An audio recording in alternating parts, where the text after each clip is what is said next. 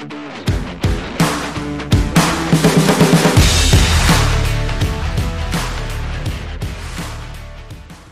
Brot- und Buttergeschäft Bier leidet äh, über Jahre darunter, dass einfach der Absatz äh, gerade des alkoholhaltigen Bieres abnimmt. Gerade in so Krisensituationen brauchen Menschen einfach Halt und Verlässlichkeit und das bieten natürlich starke Marken. Also für die Bekanntheit muss man nicht noch aufs Trikot, aber man muss im Stadion sein und das Wichtigste, man muss mit den Fans zusammen äh, Aktionen machen. Ist äh, die Basis für den Erfolg, dass jeder sich erstmal als Marke definiert, also auch die Vereine.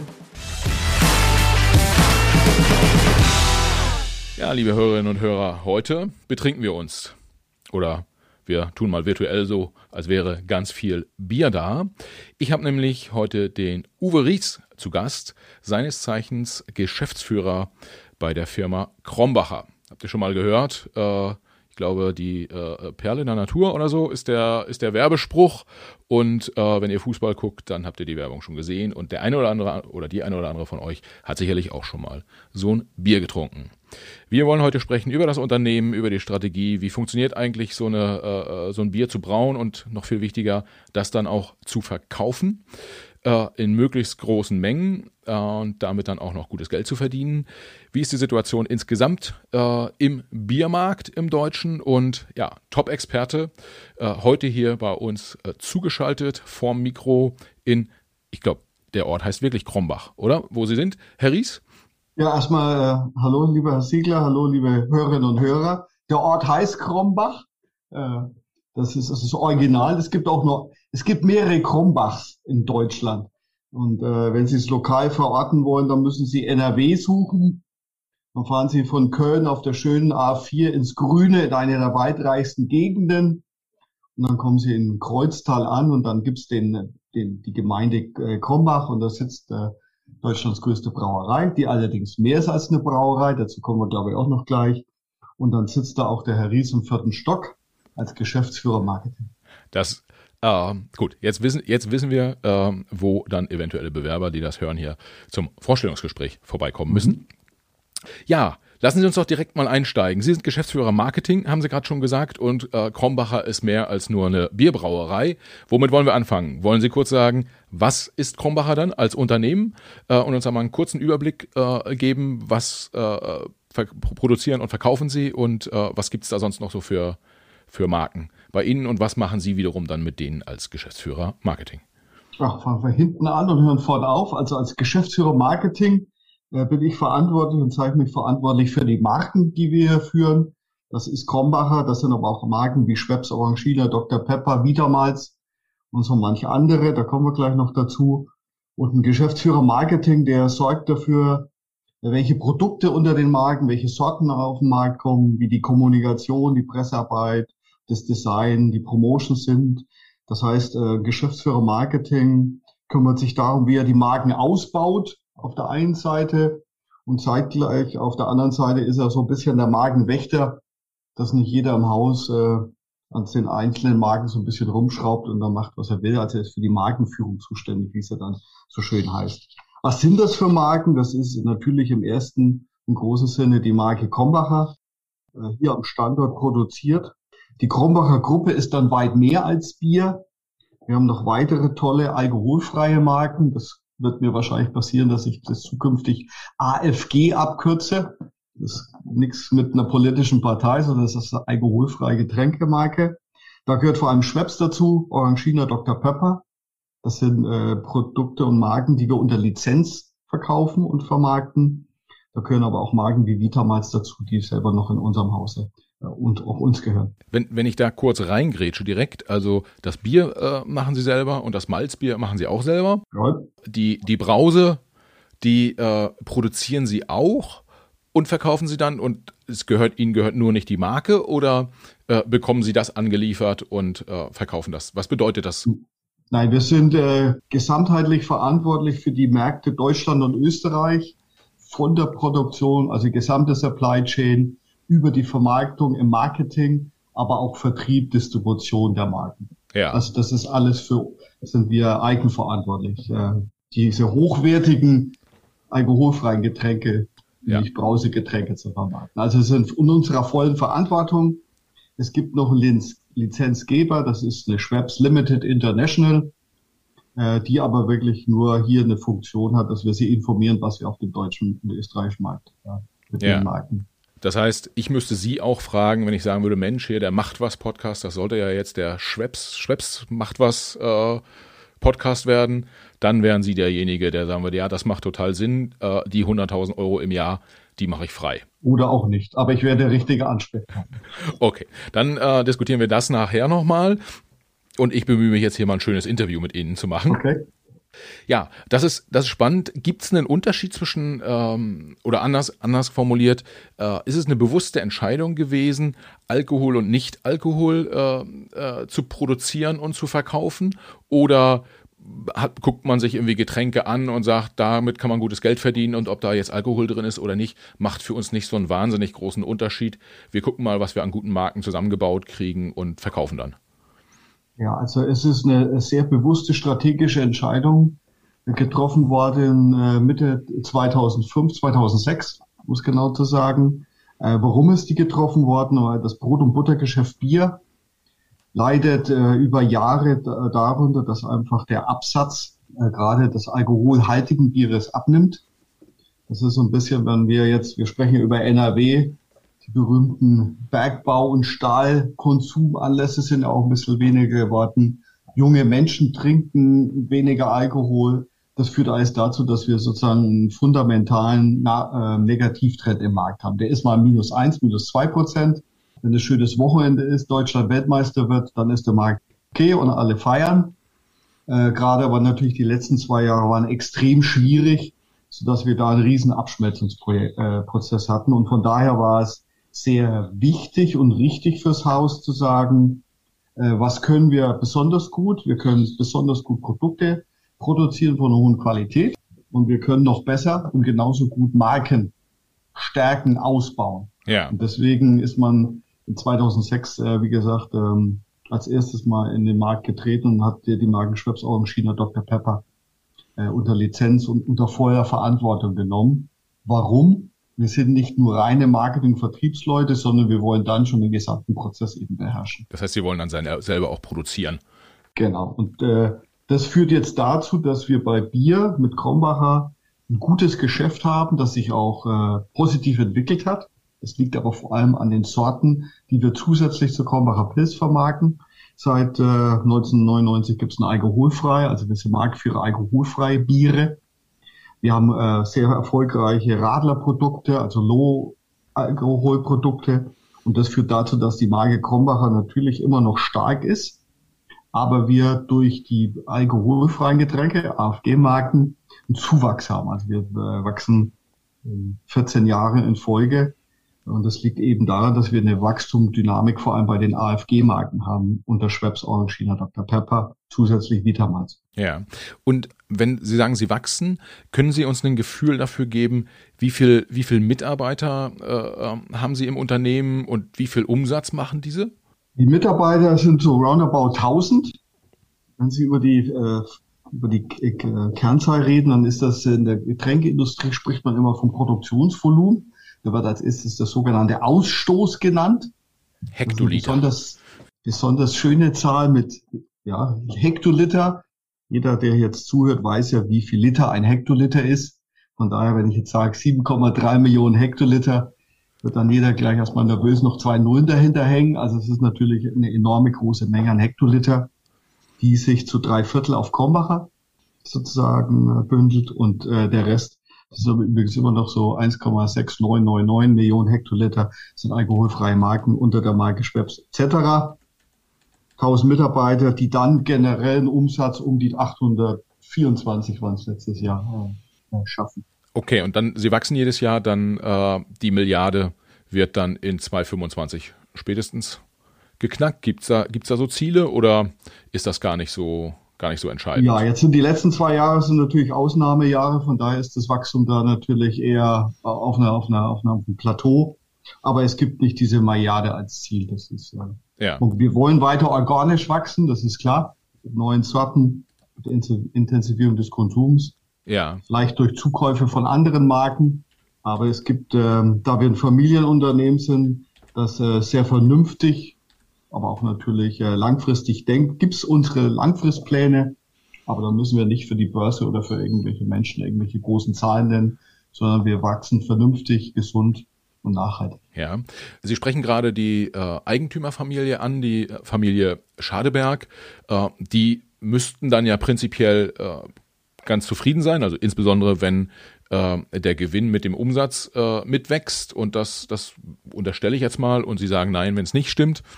Und die Familie ist aber im Unternehmen nicht aktiv, richtig? Also das Unternehmen ist seit 1803 im Privatbesitz und äh, die Familie, Mitglieder sind schon aktiv im Unternehmen tätig.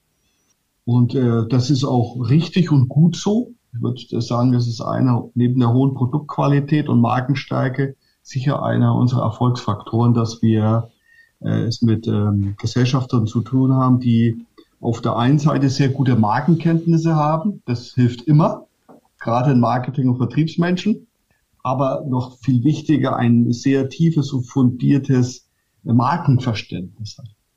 Also die natürlich gerade mit der Marke Krombacher groß geworden sind und natürlich äh, auch als Familie für die Marke stehen. Und äh, von daher sind wir alle froh, dass die Familie aktiv äh, im, äh, sagen wir, im Geschäftsleben bei uns ist. Ja, und aktiv, aber die haben jetzt nicht, sind nicht in der Geschäftsführung äh, äh, unterwegs, sondern äh, äh steuern, also kommen auch mal ab und zu ins Büro. Nee, nee, nee, also, also die Siegerländer, aber wenn die Siegerländer arbeiten, dann arbeiten sie richtig. Also der Geschäftsführer Vertrieb, sozusagen mein Kollege, als Pardon zum Geschäftsführer Marketing, äh, ist ein Gesellschafter. Wir haben sozusagen einen Acting CEO. Ja. Und das zweite Familienmitglied ist auch ge, Geschäftsführer sowohl bei Krombacher als auch bei Schweppes und leitet zusätzlich noch das Family Office. Ja, okay. Also Familie ist glücklich, äh, Familie arbeitet mit. Äh, ich habe rausgehört, die sind auch fleißig, äh, was, was in der, in der Region ähm, ja, häufig vorkommt. Und sie haben ein äh, Unternehmen mit äh, noch nicht ganz einer Milliarde Umsatz, äh, was, was gut wächst und voraus, ähm, ja, voraussteuert. Jetzt ist es so, äh, Sie hatten ein, zwei Mal angesprochen, dass die letzten beiden Jahre nicht so ganz einfach waren. Es waren sie ja viel, für viele Teile der, der deutschen Wirtschaft oder auch der internationalen Wirtschaft war Corona ja ein relativ, relativ harter, harter Einschlag. Vielleicht bevor wir da im Nachgang oder später, nicht im Nachgang, sondern später im, im Gespräch nochmal tiefer eingehen, äh, ein Hinweis. Hat, hat es Sie so hart getroffen, weil Gastronomie halt zu war oder hat sich insgesamt auch das Konsumentenverhalten verändert? Worauf ich hinaus will, ist, wenn die, äh, wenn Corona sozusagen in Anführungsstrichen vorbei ist, kann man dann davon ausgehen, äh, dass die, die Negativeffekte komplett wieder ins Positive gedreht werden können? Oder gibt es ein signifikant verändertes Konsumentenverhalten aufgrund von Corona?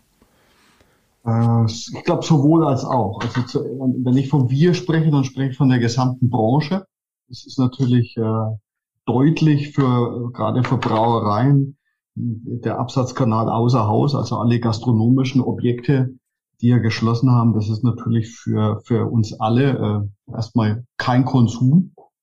Ähm, das wird, sehen Sie auch in den äh, Berichten des Deutschen Brauerbundes, äh, in 21 nicht besser als äh, 20. Das Minus ist nicht ganz so schlimm, aber trotzdem dramatisch. Also da ist eine Abschmelzung. Ob das alles wieder so zurückkommt, ist ja erstmal die Frage, kommen alle Gastronomiebetriebe, alle Restaurants, alles, was es da noch gibt, auch überhaupt noch wieder zurück? Und wenn das nicht der Fall ist und wir rechnen eher damit, dass es so bei 80, 90 Prozent hängen bleibt, dann haben wir aus dem Grund schon, äh, ich sag mal, einen, einen Schwund struktureller Art. Und das Zweite ist, mit Sicherheit hat sich ein Konsument nach zwei Jahren auch schon daran gewöhnt, gewisse Konsumentenverhalten nicht nur zu ändern, sondern permanent zu ändern. Also man kann sich auch zu Hause gute Longtricks mixen mit Schweppes, dem Original. Also das wird schon, wir müssen gucken, wo wir in, in zwei, drei Jahren wieder stehen. Ob wir dann diesen neuen Standard, der sich sicher verändert hat, wieder mehr auf Normalmaß gezogen haben oder ob es einfach eine Veränderung gibt, die jetzt stetig ist. Hm, hm. Ich glaube schon, dass wir dieses Jahr im zweiten Halbjahr sehr optimistisch sein können, dass äh, viele ich sag mal, Verwendungsanlässe, die für uns wichtig sind. Und da fange ich jetzt mal ganz klein an mit so einem Grillabend mit Freunden, Nachbarn, was auch immer am Wochenende bis zu äh, Besuchen bei Events, bei Musicals, bei ähm, ich sag mal, Sportveranstaltungen draußen, Sporthallen, alle Vereine, die in der Halle spielen, haben keine Zuschauer. Also, dass das alles wiederkommt. Und das wird, das wird wiederkommen und das wird natürlich auch wieder der, der Branche uns helfen. Und ähm, auf der anderen Seite ist es so, gerade in so Krisensituationen brauchen Menschen einfach Halt und Verlässlichkeit. Und das bieten natürlich starke Marken und äh, dafür sind wir äh, sehr gut durch diese zwei Jahre gesegelt. Ja. Mit äh, harten Wind von vorne, leider, aber trotzdem äh, mit einem guten Erfolg. Ja. Kann man vielleicht auch sagen, also Sie hatten ja gesagt, dass Sie sich bewusst auch breiter aufgestellt haben, also sowohl Bier als auch nicht alkoholische äh, Getränke, das gegebenenfalls so ähm, Themen wie ich habe halt jetzt gelernt irgendwie äh, ich gehe nicht mehr nicht mehr jeden Montagabend mit meinen Freunden in die Kneipe und trink da trink da ein Bier und ein Nebeneffekt war ich fühle mich besser gesünder wie auch immer habe noch mal eine Diät gemacht äh, und fange dann mit dem Biertrinken auch gar nicht mehr an das ist halt solche äh, Verhaltensveränderungen dann gibt, irgendwie, dass die Leute, die dann vielleicht irgendwie ab dem nächsten Montagsabends wieder in der Kneipe sitzen, dann aber sagen, ich trinke halt, äh, weiß ich nicht, eine Cola ohne Zucker oder ein Wasser oder vielleicht auch einen Schweppes, was auch immer. Aber dass das, dass insbesondere das äh, Thema Alkohol und das Thema Bier unter einer Verhaltensveränderung stärker nochmal in Anführungsstrichen leidet als andere Getränke? Ja, das Leiden, wenn Sie so bezeichnen, hat ja früher schon angefangen. Aber ich glaube, die Alternative ist dann eben, dass man von alkoholhaltigen Pilz auf ein alkoholfreies umschwenkt. Den Trend gerade hin zu 0,0 Produkten, äh, auch aus unserem Haus, den sehen wir schon länger. Das, und das hängt natürlich zusammen damit, dass, äh, wenn man jetzt mal Menschen heute mit vor 20, 30 Jahren vergleicht, da ist natürlich dieses ganze Thema Health and Body Consciousness, also ein gesünderer Lebensstil spielt da groß rein. Und deswegen sind unsere Angebote, man nennt das jemand dann so schön, No or Low Alkohol, äh, gerade in den letzten Jahren äh, auch Wachstumstreiber gewesen, die wiederum uns geholfen haben, uns als, als, als Gruppe zu stabilisieren oder eben da noch eine Schippe draufzulegen. Also das, das sehen wir. Und äh, das wird sich eher noch mehr fortsetzen. Ja, da, da habe ich direkt mal, fällt mir spontan mhm. so eine Produktfrage ein. Jetzt so seit, ich würde sagen, so zwei Jahren ungefähr fallen mir im Handel diese 0,0 Alkohol äh, Biere sehr stark auf. Davor hieß das immer alkoholfrei. Und äh, wenn ich da drauf gucke, dann sehe ich halt, äh, in so einem 0,0 ist beispielsweise mehr, sind mehr Kohlenhydrate drin, also ich glaube ein bisschen Zucker äh, wird, das, wird das wahrscheinlich sein, aber warum gibt es überhaupt diese Unterscheidung zwischen alkoholfrei und 0,0? Und auf den ersten Blick wirkte das so wie so ein großer Marketing-Gag auf mich. Also es gab ja nicht, gibt es ja von, von vielen Biermarken, äh, scheint aber nicht nur pures Marketing zu sein, sondern äh, da steckt mehr dahinter. Die Produkte scheinen sich zu unterscheiden.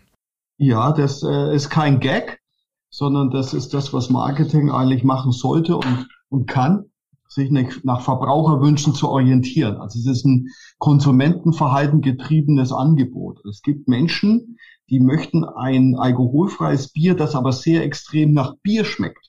Das ist sehr hopfig und noch ein Body hat, wie der Marketingmensch sagt, also Körper.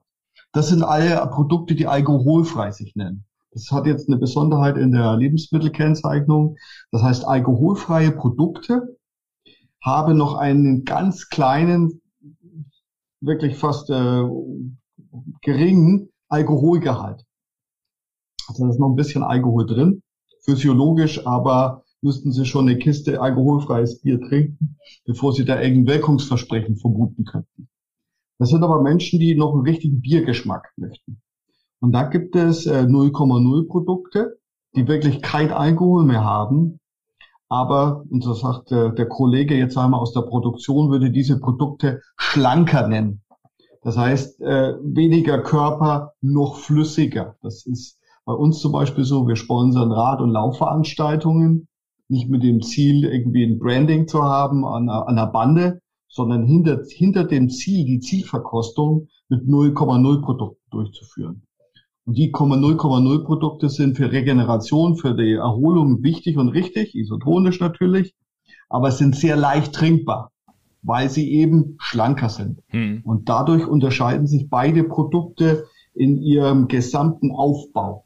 Okay, okay. Und ich, ich lag damit richtig, Sie sagten gerade äh, Kohlenhydrate, da ist dann auch ein bisschen Zucker drin in, dem, in, diesen, in diesen Bieren oder damit es einfach ein bisschen besser trinkbar ist, beispielsweise. Ja, also es ist erstmal in äh, alle großen Marken, die Sie in Deutschland erleben, äh, sind nach dem deutschen Reinheitsgebot gebraut. Also ist da kein, da ist kein Zuckerzusatz drin sondern das kommt einfach durch die Zugabe von Malzhopfen, dass man eine gewisse Anteil drin hat, aber der ist natürlich natürlicher Art. Ja. Also es ist kein, da steht keiner bei unserem Braukessel und schüttet dann noch irgendwelche Pulverchen rein, dass das nicht jetzt irgendjemand Hörer denkt, sondern das kommt eben durch die Zugabe Malzhopfen, der ist einfach Kohlenhydrate drin. Ja, Kohlenhydrate, ne? wer, wer aufgepasst hat in der Schule, das äh, ist ja in der Endstufe Zucker. Also das äh, ist jetzt nichts, nix, was irgendwie grundsätzlich negativ ist. Äh, hilft sogar, wenn ich das noch erläutern darf, bei der Regeneration. Also wir haben auch äh, unsere 00-Produkte hier über die ähm, Uni Köln äh, mal testen lassen. Also es ist auch besser, nach einem extremen Sport eben so ein Produkt zu trinken, 0,0, als nur Wasser, weil Wasser einfach nichts hat und so ein 0,0 Produkt eben schon bei der Regeneration hilft, weil nämlich es gibt ja auch die positiven Kohlenhydrate. Also von daher ist das äh, alles, hm, alles in Ordnung. Ja, das, ähm, das ist, das ist spannend, was ich, also in dem, in dem Zusammenhang, kommen wir dann nochmal wieder zu dem, ja, ich, ich nenne es mal richtiges Bier, also äh, nix, nix mit äh, reduziertem Alkohol ähm, und Corona. Da frage ich mich, wenn ich mir so angucke, diese, diese Großveranstaltungen, Fußball, Konzerte, Festivals, kann man ungefähr quantifizieren, entweder für, für Ihr Unternehmen oder meinetwegen auch für die Branche, wie viel so ein, äh, weiß ich nicht, der deutsche Festivalmarkt, ja, diese ganzen Musikfestivals, wo Zehntausende zum Teil zu Rock am Ring pilgern, wenn das nicht stattfindet, hatte, hatte das irgendwie einen, einen spürbaren Impact oder ist das einfach nur so, die zusammengefassten Grillabende, die Sie vorhin gesagt haben, in, in Deutschland, die machen noch zehnmal mehr als diese Festivaldinger. Oder Fußball.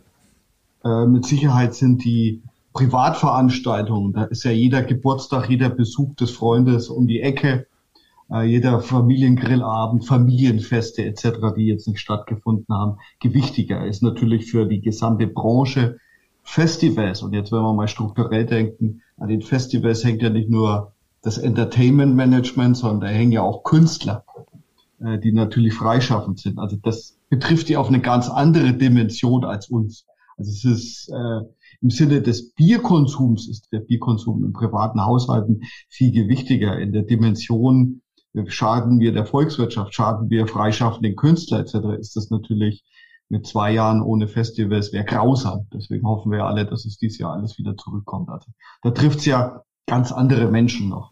Ab, ab, absolut. Also dass das für die, ich sag mal, Festivalmacher äh, noch mal viel problematischer ist. Ich glaube, das, das äh, können alle Hörerinnen und Hörer äh, nachvollziehen. Und äh, was ich in dem, in dem Zusammenhang jetzt mit diesen Biersorten und gerade auch mit dem Thema Fußball immer wieder gehört habe, war so ein Begriff, das waren die sogenannten Fernsehbiere. Da glaube ich, waren Sie mit dabei, aber auch irgendwie ein Radeberger oder ein Warsteiner oder so.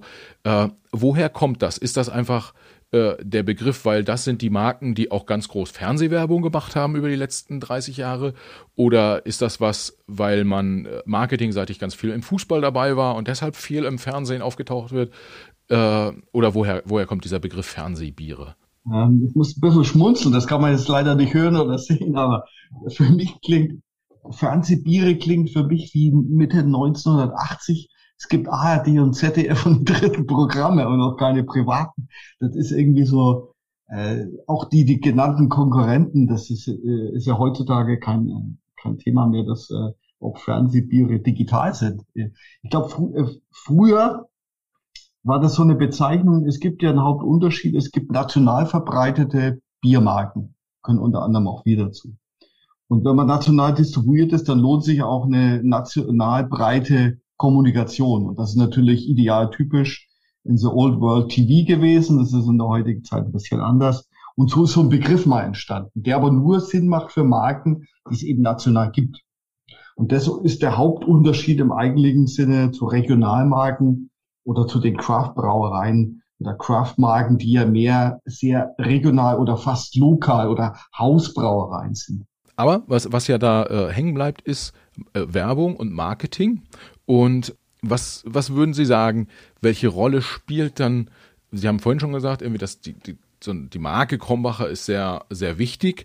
Jetzt habe ich vor dem Podcast habe ich nochmal meinen Schwager angerufen und habe ihn mal gefragt, irgendwie du als extremer Bierkenner, wie ist denn das eigentlich? Äh, kannst du äh, Felddienst, Krombacher, Radeberger und Co. Äh, ich habe provozierend gesagt, kannst du doch bestimmt nicht auseinanderhalten in einem Blindtest. Und er sagte aber auf jeden Fall, also er könne das auseinanderhalten. Ich muss gestehen, ich kann, ich kann das nicht so, so richtig. Welche Rolle spielt dabei Marketing? Also einerseits, wie groß sind die Produktunterschiede? Also wie, wie viel Bier muss man trinken, um das, um die Unterschiede zu schmecken bei den, bei den klassischen Bieren? Und äh, wenn das, ich sag mal so, wenn das so ein, so ein, so ein irgendwie äh, einmal im Monat Biertrinker vielleicht nicht so ganz hinkriegt, dann steigt ja die Bedeutung des Marketings. Äh, wie sehen Sie das? Also erstmal gratuliere ich Ihnen zu Ihrem Schwager. Der Mann hat Ahnung und Geschmack. Ähm, wenn Sie Bier richtig verkosten, das heißt, es darf nicht zu kalt sein. Die meisten machen ja doch ein bisschen den Fehler, erfrischend kaltes Pilz dazu äh, verkosten, dann wird es schwierig. Äh, Sie müssen es eigentlich in der Temperatur zimmerwarm trinken. Und da bin ich mir sicher, dass Sie mit Ihrem Schwager, nochmal Glückwunsch dazu, äh, einig werden, dass Sie die Unterschiede schmecken. Also es gibt deutliche Unterschiede. Nur wenn Sie eiskaltes Pilsner vergleichen, dann wird es ein bisschen schwerer. Also ähm, das ist aber eine Sache der Braumeister in den verschiedenen Häusern und äh, die auch stolz darauf sind, eine gewisse Typik zu haben in ihren, in ihren Bieren. Und das äh, große Geheimnis ist natürlich die, die Hopfenauswahl. Das bei alkoholfreien Produkten, wie aus unserem Haus, ist es dann natürlich auch die, die, das Herstellungsverfahren, um auf ein 0-0-Produkt zu kommen. Und dadurch unterscheiden sich die Produkte. Entweder in ihrer, nennen Sie jetzt mal umgangssprachlich, Bitterkeit. Da gibt es deutlich bittere Biere Produktionskollege von mir würde mir jetzt eins drüber hauen, das ist natürlich mehr herb, aber der Endverbraucher sagt auch, auch bitter dazu und es gibt eher mildere Biere und da würde ich uns eher in dies, das Feld der mildere Pilzmarken einordnen, die den Unterschied schmecken. Ähm, merken wir selber immer wieder, wenn, und Sie hatten ja vorhin mal das Wort Sportsponsoring in, in den Mund genommen, äh, wenn wir zum Beispiel bei neuen Vereinen ins Stadion kommen, könnte man ja sagen, das ist das größte Produktsampling, die es gibt. Also entweder 50.000, 60.000 im Stadion oder eben 2.000 in der Eishalle. Es gibt nur eine Möglichkeit, trinken oder nicht trinken. Und da sehen wir schon die Unterschiede auch in den, in den Volumen, die in der Halle durch den Caterer verkauft werden oder im Stadion. Und da merken Sie auch, ob ein Bier Akzeptanz findet oder nicht. Also von daher ist das ja ein Sportsponsoring, hat ja zwei Effekte. Einen rationalen, der ist wirklich Menschen in Produktkontakte zu bringen. Das ist wie hinter der Ziellinie nach Marathonlauf. Da trinken sie auf sich, mit Sicherheit das 0,0 und merken auf einmal, hoppla, das schmeckt ja wirklich gut. Kannte ich noch gar nicht, habe ich, kann ich vergleichen mit meinem bisherigen Produkt. Und dann gibt's die zweite Ebene, das ist natürlich die emotionale. Das ist klar, wenn Sie, weiß nicht, ob Sie Fußballfans sind, aber wenn Sie im Stadion sind, dann ist das Bier natürlich in dem Stadion irgendwie das Bier des Vereins. Und damit kommen wir so langsam vom Kopf und vom Geschmack Zunge irgendwo dann auch ins Herz durch die Emotionalisierung der Marke natürlich. Das ist also auch ein Effekt. Hm. Und damit, um das abzuschließen, lange Rede, ist natürlich das Marketing neben allen rationalen Produktprofilargumentationen, die jeder geschickt irgendwie bringt, natürlich ein emotionaler Mehrwert, den das Marketing versucht, in die Marken zu geben. Und welche Rolle spielt dabei Sichtbarkeit, also sozusagen die Fren Frequenz der, der ich, Werbeeinblendungen, Werbespots, keine Ahnung, irgendwie, wie oft man auf einem Trikot gesehen wird oder, oder wo auch immer. Also einmal ist so dieses, man geht ins Stadion, irgendwie die, die, die, die Leute trinken das Bier und sagen, Mensch, das kann man ja gut trinken, kaufe ich mir auch mal für zu Hause. Und äh, auf der anderen Seite ist äh, man man ist irgendwie im Stadion und dann ist da auch das große Krombacher äh, Werbeschild und man bringt das in Verbindung mit seinem Lieblingsfußballclub und deshalb ich sag mal so, färbt das positive Image ein bisschen ab, äh, mal umgangssprachlich gesagt, aber wie viel, wie viel Frequenz muss man eigentlich schaffen, damit es da Effekte gibt? Äh, wenn Sie im Marketing unterwegs sind, sagen Sie, ich muss mindestens weiß ich nicht, bei so und so viel äh, äh, Fußballvereinen in Deutschland präsent sein. Ich muss so und so viel TV-Werbespots im Jahr schalten äh, oder online äh, bei Instagram irgendwelche Geschichten machen, damit ich, weiß ich nicht, jeden Kunden oder potenziellen Kunden, der muss mich mindestens dreimal im Monat gesehen haben. Ansonsten wirkt das gar nicht. Gibt es da so Formeln? Kommt die Frage von Ihrem Schwager und ist Ihr Schwager Controller in einem Unternehmen? Das ist so eine typische Controller-Frage. Was bringt es denn eigentlich jetzt im Absatz, KPIs etc.? Ähm, ich, ich bin selber Unternehmer, deshalb denke ich okay. manchmal über solche Sachen nach. Alles klar. Nee, war, war, war natürlich bös gemeint. Natürlich gibt es solche Werte. Also es gibt, äh, wenn man jetzt vom Großen ins, ins Kleine geht, übliche Tenor ist ja, man muss äh, jemand kennen, also Awareness schaffen, Bekanntheit schaffen. Da muss man irgendwie dafür sorgen, dass man gemocht oder gewollt wird und dann gibt es das letzte irgendwann der Call for Action. Also muss auch gekauft werden. Und für die Bekanntheit sind natürlich ähm, breite Kommunikationsplattformen wie Achtung, Fernsehbiere, TV, um Bruttoreichweiten einfach zu erreichen oder wenn sie bei kleineren Marken sind, dann eben auch im digitalen Bereich äh, für für eine gewisse Bekanntheit zu sorgen. Und dazu brauchen sie gewisse Medien. Das zweite ist dann, was addiert dann ein Sponsoring bei einem Verein in der ersten Liga? Haben wir ein paar, zweite Liga, dritte Liga oder auch hier in, in, in der Geografie, äh, in der Nachbarschaft nochmal regional dazu. Das nimmt natürlich von der Bedeutung enorm ab. Weil sie kommen ja auch von nationalen, äh, digitalen oder äh, linearen äh, Medien auf einmal mehr in die regionale Geschichte. Und da ist es eher wichtig, das ganze Thema emotional aufzufassen. Also da wird dann aus diesen Bekanntheit kennen mehr das Wollen und Mögen. Und da spielt natürlich ein Sportsponsoring einfach eine Rolle, weil man dann eben eher in den Herzen der Zuschauer ist. Muss man dafür unbedingt auf das Trikot? Vielleicht. Bin ich eine neue Marke, äh, wie äh, unser Eintracht-Partner jetzt äh, Ingrid hat, oder heißt das doch Indeed? Also bin ich noch im Sprung der Bekanntheit, dann ist es sicher hilfreich bei größeren etablierten Marken wie uns. Und wir haben ja eine ungestützte Markenbekanntheit, die ist äh, nahe Boris Becker. Äh, braucht man das eigentlich nicht. Also für die Bekanntheit muss man nicht noch aufs Trikot, aber man muss im Stadion sein. Und das Wichtigste, man muss mit den Fans zusammen äh, Aktionen machen. Das kann sein eine gemeinsame Ausfahrt zum Auswärtsspiel, wo man dann von Frankfurt hier vorbeifährt, zufälligerweise eine Brauereibesichtigung macht und dann weiterfährt nach, nach NRW rein zu den Stadien. Oder wir machen zu Weihnachten Zipfelmützenaktionen. Das heißt, äh, die Zuschauer kaufen sich eine Zipfelmütze. Steht natürlich auch ein bisschen Krombacher drauf. Für zwei Euro.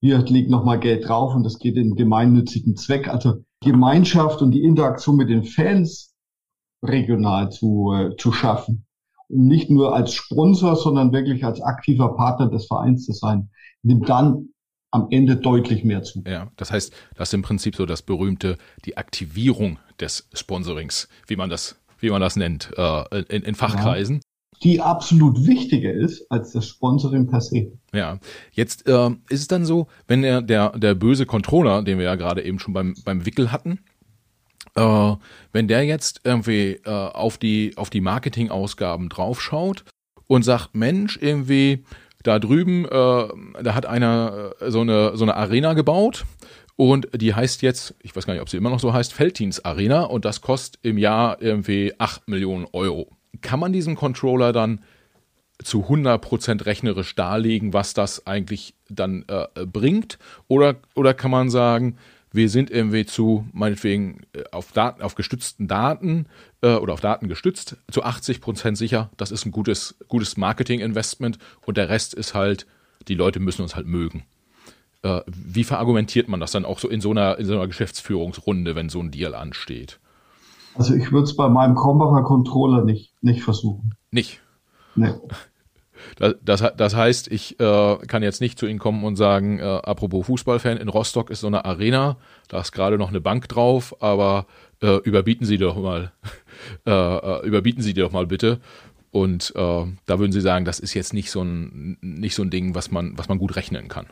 Ja, das ist auch das von Ihnen genannte Beispiel, ohne dass die Zahlen je der Wahrheit vielleicht auf Wahrheit beruhen, ist natürlich ist auch ein bisschen ein regionales Thema vielleicht, aber das ist was, äh, das, das kann man nicht mal mit dem spitzesten Stift in dem Sinne rechnen. Hm. Da muss man wirklich eine vielleicht vollkommen unbekannte Marke sein, die viele durch Start-up finanzierte Gelder für sich hat, aber für eine etablierte Marke äh, glaube ich nicht, dass das unbedingt von Vorteil sein muss, mhm. so ein Investment einzugehen. Ja. Was, was glauben Sie? Sie führen ja auch viele Gespräche mit wahrscheinlich auch mit diversen Marketingvorständen der Bundesliga-Clubs und auch zweite, dritte äh, Liga. Die sind ja durchaus auch sehr erfolgreich, also nicht nur an Brauereien, äh, äh Sponsorings zu verkaufen, sondern bei vielen anderen auch, äh, auch bei großen Marken. Ist das auch so, was ist dann deren Erfolgsrezept? So, wenn Sie jetzt so von der anderen Seite des Tisches da drauf gucken, appellieren die dann auch sehr stark an das, äh, weiß ich nicht, an das persönliche Fantum des Gegenübers oder ich sag mal so, wenn Ihre Eigentümerfamilie jetzt ganz, ganz große Fußballfans wären und sagen wir, Mensch, so einen regionalen Fußballverein nochmal so unterstützen, das macht uns einfach riesig Spaß oder was auch immer. Was glauben Sie, warum dann solche Sachen, die wahrscheinlich sich gar nicht rechnen, trotzdem hier und da verkauft werden? Ähm, also dass sie sich nicht rechnen, habe ich in dem Sinne nicht äh, kommentiert, sondern nur das Beispiel, dass man irgendwo ein Stadion äh, an einem beliebten Ort äh, vielleicht mitfinanziert. Ich glaube, also aus unserer Erfahrung, und wir haben äh, wirklich sehr gute Erfahrungen mit unseren Vereinssponsorings gemacht, ist äh, die Basis für einen Erfolg, dass jeder sich erstmal als Marke definiert. Also auch die Vereine sich jetzt nicht nur als Fußballmannschaft, als Eishockeymannschaft, Basketballverein sehen, sondern sie sind auch eine Marke, genau wie wir. Und dann ist es eher eine Markenkooperation, eine Kollaboration als ein pures Sponsoring.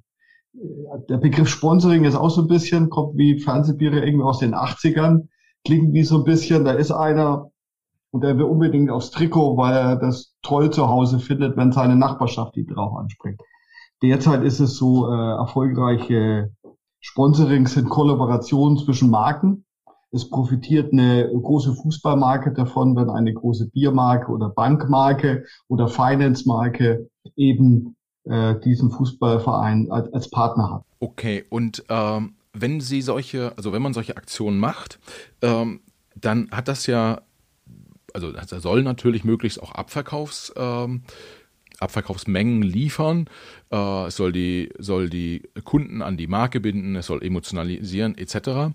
Ich könnte mir aber auch vorstellen, dass sowas vielleicht auch äh, Nebeneffekte hat auf wichtige Partner von Ihnen, beispielsweise auf den, auf den Handel. Ja, das, äh, was ja durchaus immer eine Diskussion ist, wie viel Platz kriege ich im Handel, wie viel meiner, wie viel meiner Marken kann ich da im Regal unterbringen, etc. pp. Und ähm, ist es so, dass man, dass man sagen kann, meinetwegen, wenn Sie jetzt haben Eintracht Frankfurt angesprochen, äh, dass es vielleicht für Sie einfacher ist, im äh, Edeka oder, oder Rewe-Regal im Bereich, im, Umfeld von Frankfurt oder in Hessen zu landen, weil Sie da äh, auch ein großer Sponsor sind? Äh, hilft sowas? Es hilft generell mit Sicherheit, sei denn der Marktleiter ist jetzt gerade Fan von den Offenbacher Kickers. Ähm, aber im Grunde ist es das, was Sie vorhin auch mit Aktivierung nannten. Es hilft uns insbesondere dann, wenn wir spezielle Aktivierungen in den Outlets haben, die dann auch das Sponsoring wieder zum Leben erweckt. Und äh, das ist zum Beispiel so, wir haben äh, für Arminia Bielefeld und Eintracht Frankfurt, vielleicht noch einen dritten Verein, speziell gebrandete Dosen. Also da ist das Krombacher Pilz auf einmal in einer SGE-Dose oder in einer Arminien-Dose oder es gibt Trikots von dem jeweiligen Verein. Also man muss es einfach verbinden, äh, um, um Mehrwert wiederum für den äh, für das Outlet oder für den Kanal zu schaffen. Äh, einfach nur zu sagen, wir sind Sponsor von irgendjemandem, deswegen äh, haben wir da ein bisschen Vorteil, das wäre uns zu wenig. Und das Gleiche ist in der Gastronomie. Natürlich versuchen wir dann auch bei den Gastronomen, die vielleicht auch diesen Verein im Herzen tragen, auch wieder was Spezielles zu machen. Also nur dann wird ein Schuh draus. Und das ist eben das Thema frühere Sponsoring und heute ist wirklich das Thema Aktivierung bis ins Objekt, bis in die Gastronomie, bis ins Outlet ganz speziell, weil wir dadurch natürlich da auch für den Partner wieder einen Mehrwert, hm. Mehrwert erzeugen. Und ähm, wenn wir äh, auf, den, auf den Handel nochmal in dem Spezie im Speziellen schauen, äh, wie laufen da so generell die Gespräche ab? Weil Äh, also was ich mir gut vorstellen kann, ist, wenn, wenn ihr, ihr Vertreter kommt, äh, egal ob jetzt in den einzelnen Markt, wo es dann um die, um die Mengen geht, ähm, oder er sitzt halt in der ich sag mal, Aldi-Zentrale, äh, da beim Zentraleinkäufer. Generell ist ja so, dass so Einkäufer dann gucken und sich überlegen, wie viel Umsatz kann ich mit dem, mit dem Produkt machen und alle Aktivitäten drumherum suggerieren ja zumindest, ähm, dass die Nachfrage groß sein wird. Ne? Also wenn man eine große TV-Kampagne macht oder ähnliches.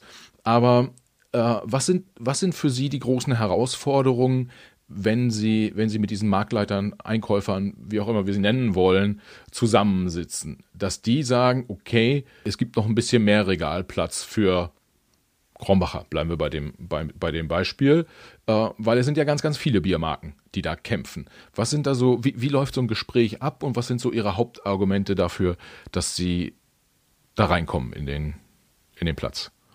Jetzt haben wir den Ball in ein Spielfeld geschossen vom Geschäftsführer Vertrieb und nicht vom Marketing. Also äh, von da bewege ich mich jetzt auf ein Terrain, was, wo so leicht die, die Hitze von unten hochsteigt. Also von daher äh, kann ich jetzt nicht die einzelnen Gespräche wiederum äh, inhaltlich wiedergeben. Die Basis ist erstmal natürlich, dass sie, und das ist ja das Ziel auch der Ausweitung des Portfolios bei uns, eben mit starken Marken in solche Gespräche gehen, mit Nummer eins Marken wie Schweppes und Krombacher. Äh, und dadurch natürlich ein A, leichteres Entree haben im Sinne von Entree, als wenn sie mit einer fünften Marke versuchen, unten zu klingeln und sie in die Zentrale lässt. Also von daher hilft natürlich erstmal die Markenkraft und Stärke, die Produktqualität und Akzeptanz beim Verbraucher für so ein Entree. Was dann passiert, ist natürlich Disku Diskussion über die Durchsetzung der verschiedenen Sorten, was Sie auch ansprechen mit Regalplatz, Zweitplatzierungsplatz. Das ist, das ist aber, ich sag mal, die Basis ist erstmal eine, eine erfolgreiche, vom Verbraucher anerkannte Marke zu sein, weil dadurch wird so ein bisschen die Entbehrlichkeit natürlich definiert. Auf so eine drittvierte Marke kann man vielleicht doch eher verzichten als auf, auf einen Marktführer oder auf, ein, auf eine sehr beliebte Marke. Das kann jetzt regional definiert sein oder national. Hm. Aber da möchte ich meinem Kollegen nicht so sehr ins, ins, in die Regie fassen. Ja, okay, aber was ja, was ja für Sie ähm, äh, spannend ist auch irgendwie, ich sag mal so, auch ja, der Controller, wie, wie wirds Geld äh, verdient und ähm, wenn ich es richtig sehe, Sie haben im Prinzip diese beiden Vertriebskanäle. Sie sind, verkaufen einmal über den, ähm, über den Handel direkt an die Endkunden und Sie verkaufen an die Gastronomie. Kann man da sagen, äh, wie viel das jeweils bei Ihnen ausmacht und äh, welcher Weg mehr Spaß macht? Money-wise? Also erstmal ist es äh, nochmal wiederum vom Verbraucher ausgetrieben. Es gibt Menschen, die eben außer Haus konsumieren. Das ist typische Gastronomie, Kneipen, Bars, Clubs, Hotels, was auch immer. Und dann gibt es das, äh, ich sag mal, den klassischen Inhouse-Konsum. Dazu gehören, und das sollten wir nicht vergessen, in unserer Branche natürlich neben diesen klassischen Lebensmittelhändler die allzeit beliebten Getränkemärkte, die da immer noch eine sehr, Gott sei Dank eine sehr große Rolle im Sinne auch von Sortimentsvielfalt bieten. Das sind so die zwei äh, klassischen Vertriebskanäle, die wiederum für sich auch Komplexität bringen, weil sie auch verschiedene, wie wir es dann nennen, Gebinde, also Angebotsformen haben. Da geht es dann um die großen Fässer für die Gastronomie. Da geht es auch für Schweppes um spezielle Flaschen für die Gastronomie, weil wir in Deutschland wiederum natürlich ein Mehrwegsystem für die Gastronomie aufgesetzt haben im Vergleich zu anderen Ländern. Und es gibt andere Angebotsformen, die 20er Kiste oder 24er Kiste, eben dann eher für den Lebensmittelhandel und für die Getränkemärkte. Das ist so die grobe Unterscheidung. Unser Haus ist groß geworden, natürlich über beide Kanäle, aber der klassische Lebensmitteleinzelhandel und Getränkemärkte ist bei uns einen größeren Anteil ich würde mal beziffern, in, in normalen Fällen 80, 80 Prozent, 85 Prozent Restgastronomie.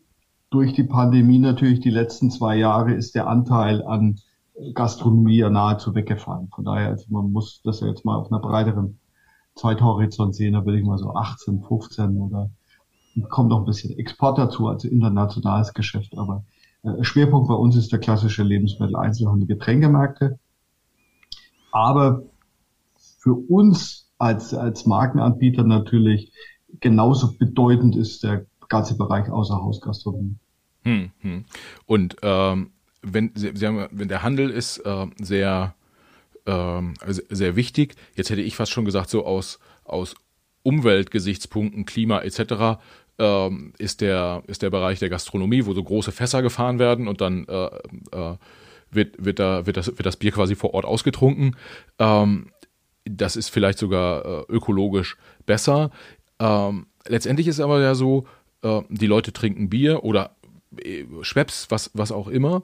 Äh, das muss zu den Leuten kommen und ähm, dafür gibt es den Handel. Aktuell ähm, ist ja so die Diskussion, was ist besser, Einwegflaschen, Mehrwegflaschen, Glasflaschen, äh, keine Ahnung, Plastik, PET, glaube ich, äh, äh, Flaschen. Können Sie uns da einen Blick drauf geben? Äh, man hat ja oder woher kommt die Frage? Im Prinzip, wenn ich so, wenn ich sehe einen großen LKW, äh, der Kisten voller Bier äh, trans transportiert, da sind Glasflaschen drin. Manchmal denkt man so, hm, vielleicht wäre es umwelttechnisch doch besser, Plastikflaschen zu nehmen, weil die sind ja viel leichter. Äh, wenn Sie auf diese ganzen Themen drauf gucken, was Sie ja definitiv tun, wie, wie, wie, wie schauen Sie da drauf? Ähm, und wie schaffen Sie es da den besten, ich sag mal, oder am wenigsten äh, äh klimaschädlich unterwegs zu sein? Ähm, wichtig jetzt nochmal für unsere Branche ist zu verstehen, wie ist der Weg äh, zum Endverbraucher. Das heißt, äh, wir haben noch diesen klassischen Großhändler, sogenannter GFGH, dazwischen geschaltet. Also er bündelt eigentlich das Sortiment, das dann wiederum in den Lebensmittelhandel oder zum Gastronom fährt. Also das heißt, da fährt mit Sicherheit kein halber oder leerer LKW oder was auch immer. Äh, das heißt, äh, der Weg ist von der Brauerei zum Großhändler, Großhändler, Lebensmittelgeschäft oder Objekt. Also wir haben noch eine, eine Zwischenstelle, die nochmal optimiert, dass wirklich äh, hohe Auslastung vorherrscht. Das ist erstmal wichtig zu verstehen. Das zweite ist es natürlich auch ein bisschen verbrauchergetrieben, in dem Sinne, dass es manche Produkte gibt oder manche Segmente wie auch AFG-Produkte, die einen viel höheren Einweganteil einfach über die Jahre bekommen haben. Äh, bei Bier ist es klassisch so, dass wir bei Krombacher deutlich auf Mehrweg äh, fokussiert sind. Ähm, Dose ist die Ausnahme. Dose wächst jetzt die letzten paar Jahre, deswegen ist der Mehrweganteil aber immer noch bei uns äh, 90 Prozent. Alle Fässer in der Gastronomie sind Mehrweg etc. Vom Produkt selber, und wir sind ja Produktqualitätsfetischist, ist Glas für den Produktschutz nicht ersetzbar durch PET. Also Bier in PET-Flaschen das tut jedem Braumeister weh und sogar so ein angestandenen Marketing-Fuzzi wie mir. Das, ist, das geht nicht. Vor allem dann, äh, es hat was mit äh, auch ähm, Mindesthaltbarkeit etc. zu tun. Also Glas ist äh, bei uns in der Bierbranche absolut äh, Name of the Game. Hm. Auch allein schon Produktschutz. Hm. Was sich jetzt über die Jahre ergeben hat, ist äh, der Effekt, dass äh, Brauereien angefangen haben, äh, individuelle Mehrwegsysteme aufzusetzen auch wir wurden leider dazu gezwungen. Äh, das führt ne, zu einer Komplexität, die wir eigentlich nicht wünschen, die dann oft den Marketingleuten auch so ein bisschen untergeschoben wird, weil man dann eben Mehrwegflaschen hat, auf denen die Marke steht und dadurch natürlich äh, Sammelpunkte entstehen und dann muss aus der Brauerei X die Flaschen der Marke Y kreuz und quer gefahren werden. Das ist was, wenn wir jetzt mal sagen, irgendwann wird sich das Sinnhafte durchsetzen, das sich wieder sowohl ökologisch als ökonomisch ändern müsste. Dazu haben wir eine Gesellschaft ge gegründet mit anderen namhaften großen Brauern. Die heißt GEMEMA.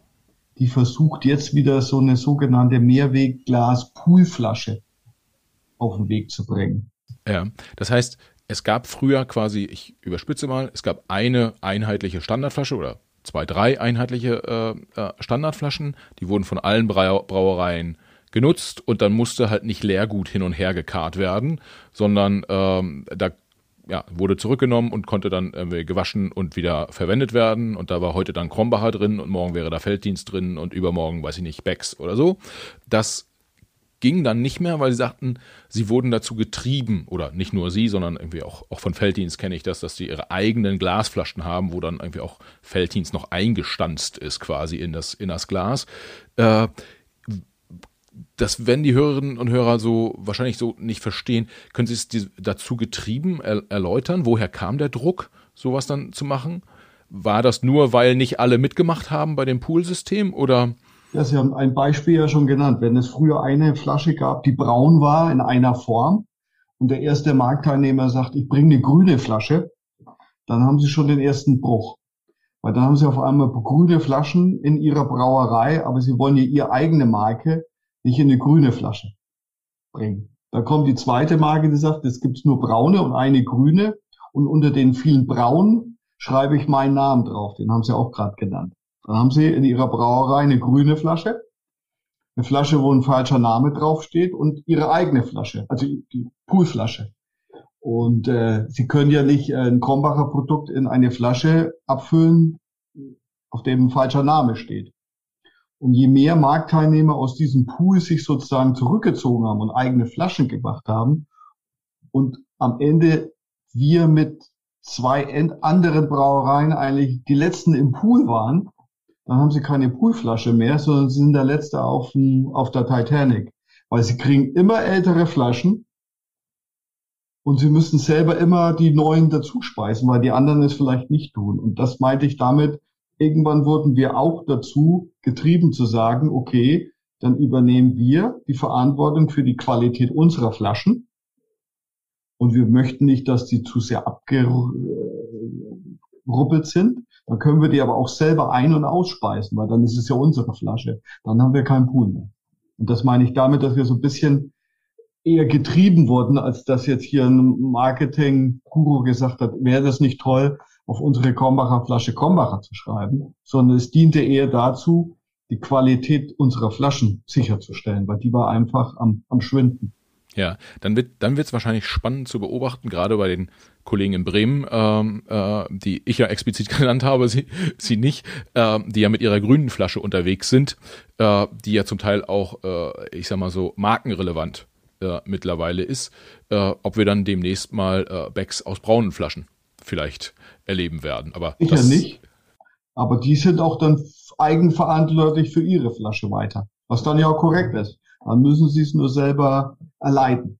Ja, okay, das ist doch äh, das ist ein, ein interessanter Punkt und äh, daran erkennt man ja auch, wie häufig äh, so Themen, ja, die auf den ersten Blick sehr einfach wirken, dann doch eine gewisse Komplexität haben und äh, manchmal Sachen passieren, äh, die vielleicht auch der Verbraucher von außerhalb so so ein bisschen an den Kopf greift und sagt, warum passiert das denn jetzt hier eigentlich? Ja, okay, das ähm, Gibt es ansonsten Themen, wo Sie sagen, Sie als Brauerei, äh, also PET-Flaschen, das ist schwierig, weil ist Bier und Bier in, in Glas ist halt, ist halt aus Produktsicht äh, besser, aber möglichst einheitliches Pfandsystem macht Sinn. Gibt es ansonsten noch Themen, wo Sie sagen, da versuchen Sie Ihr Business nochmal stärker ökologisch auszurichten? Und bei den Schweppes-Produkten ist, was ich ausführte, natürlich der dieses äh, Segment Einweg deutlich größer. Da versuchen wir natürlich über Rezyklate erstmal zu arbeiten, dass wir den PET-Flaschen Rezyklat zuführen, also RPET, auf, dass diese, das, das auf gut Deutsch das Plastik schon mal benutzt wurde, durch, ein, äh, durch den Lebenszyklus einmal schon beim Verbraucher war, wieder eingesammelt wird und dann wieder verwertet wird. Also jetzt vereinfacht dargestellt. Und wir natürlich auch unser Angebot in Glas-Mehrwegflaschen ausbauen. Also zum Beispiel äh, gibt es Schweppes jetzt auch äh, nicht so seit diesem Jahr, sondern seit letzten in der Glasflasche in einer zu, äh, zusätzlichen Angebotsform. Also auch dafür über den Mix für mehr zu sorgen. Okay, äh, also die vorhandene PET-Struktur sozusagen dann ähm, einfach dafür sorgen, dass, dass Mehrfachverwendung stattfindet und nicht äh, einfach die, die einmal benutzten Flaschen im Müll verbrannt werden. Das ist für einen Verbraucher zum Teil schwerlich zu erkennen, aber es gibt PET-Flaschen Einweg und PET-Flaschen Mehrweg. Äh, wir sind äh, im AFG-Bereich sehr stark in, äh, Gott sei Dank, in PET Mehrweg. Das sind diese berühmten Schwepps-Kisten, die Sie hoffentlich überall sehen. Und Kiste deutet immer auf Mehrweg hin und deswegen lieber dazu greifen. Okay. Als vielleicht Einweg. Okay. Ähm, wir sind schon eine ganze, ganze Zeit zusammen hier unterwegs. Ich habe noch aber trotzdem noch mal eine wichtige, eine wichtige Frage nach dem, nach dem Klima- und Umweltschutz. Ähm, ist ja durchaus auch äh, wichtig, äh, die, die Besonderheit ihres Produktes in Bezug auf, auf, auf Produktverantwortung im Sinne von, sie verkaufen Alkohol und ähm, jetzt kein Hartalkohol, wie man so schön sagt, also kein, kein Schnaps, aber, aber mit Bier ähm, ja durchaus auch, da kann man auch betrunken von, von werden. Äh, wie ist da Ihr Blick auf das Thema, wir müssen verantwortungsvoll beim, beim Verkauf eines solchen Produktes umgehen, ich sag mal, Thema Suchtprävention etc. Hat man das im Hinterkopf, wenn man Beispiel Marketingkampagnen macht äh, oder, oder Vertriebswege sich anschaut und, und wenn ja, wie hat man das im Hinterkopf und wie wirkt sich das aus?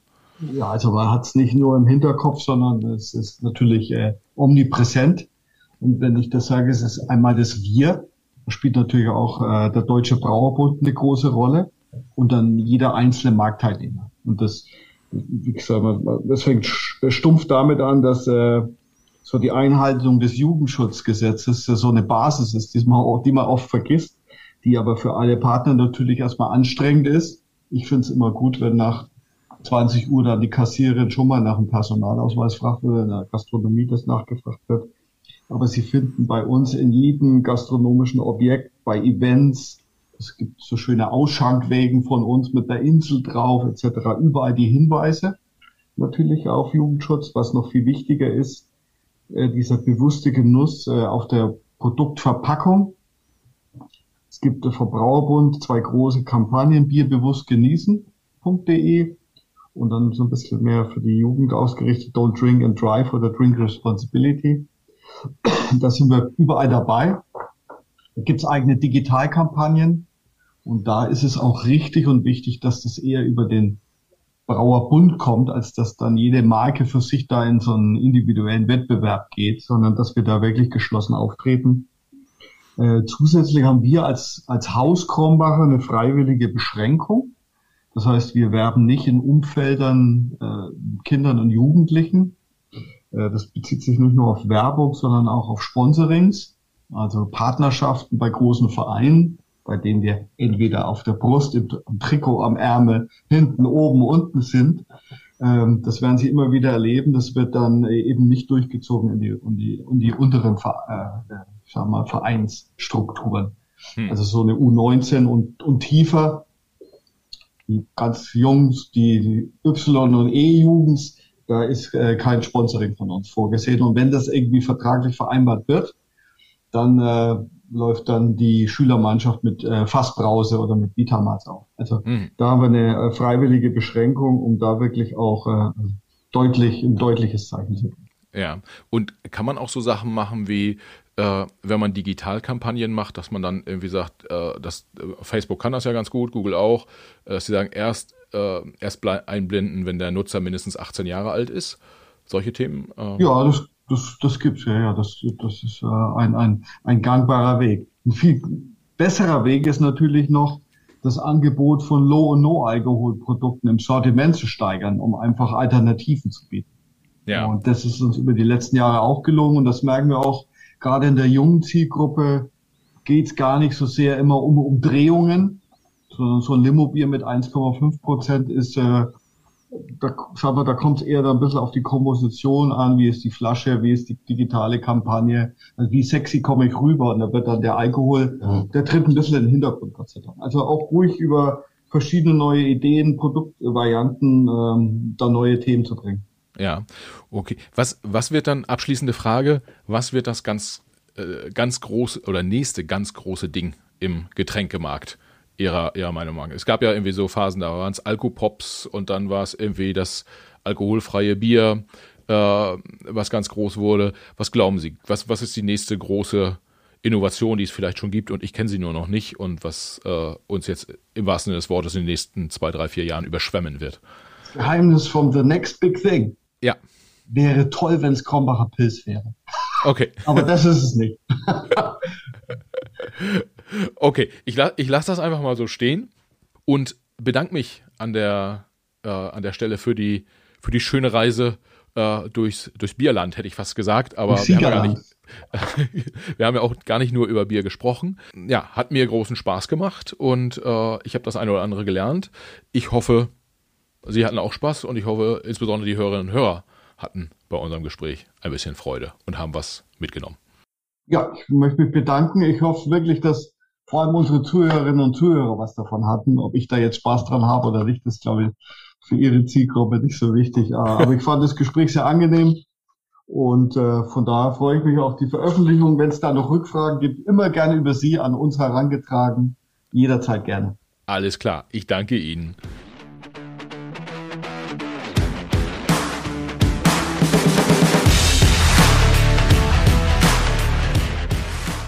Liebe Hörerinnen und Hörer, vielen Dank fürs Zuhören. Schön, dass ihr auch dieses Mal wieder dabei wart. Für die Macherinnen und Macher unseres Podcasts, inklusive meiner Person, Michael, der ja hier netterweise äh, diesen Podcast hosten darf, für uns alle wäre es das größte Kompliment, wenn ihr dem Macht was Podcast eine 5-Sterne-Bewertung und einen positiven Kommentar auf Apple Podcast oder einer anderen von euch benutzten Podcast-App hinterlasst. Wir freuen uns auch, wenn ihr dem Macht was Podcast auf Instagram, Facebook, LinkedIn oder Twitter folgt. Schreibt uns dort gern Nachrichten, kommentiert unsere Episoden, übt gern auch Kritik und macht uns gern auch Vorschläge für Gäste, die ihr mal bei uns im Gespräch hören wollen würdet. Vielen Dank, viele Grüße und bis zur nächsten Folge. Alles Gute, bis dahin. Ciao.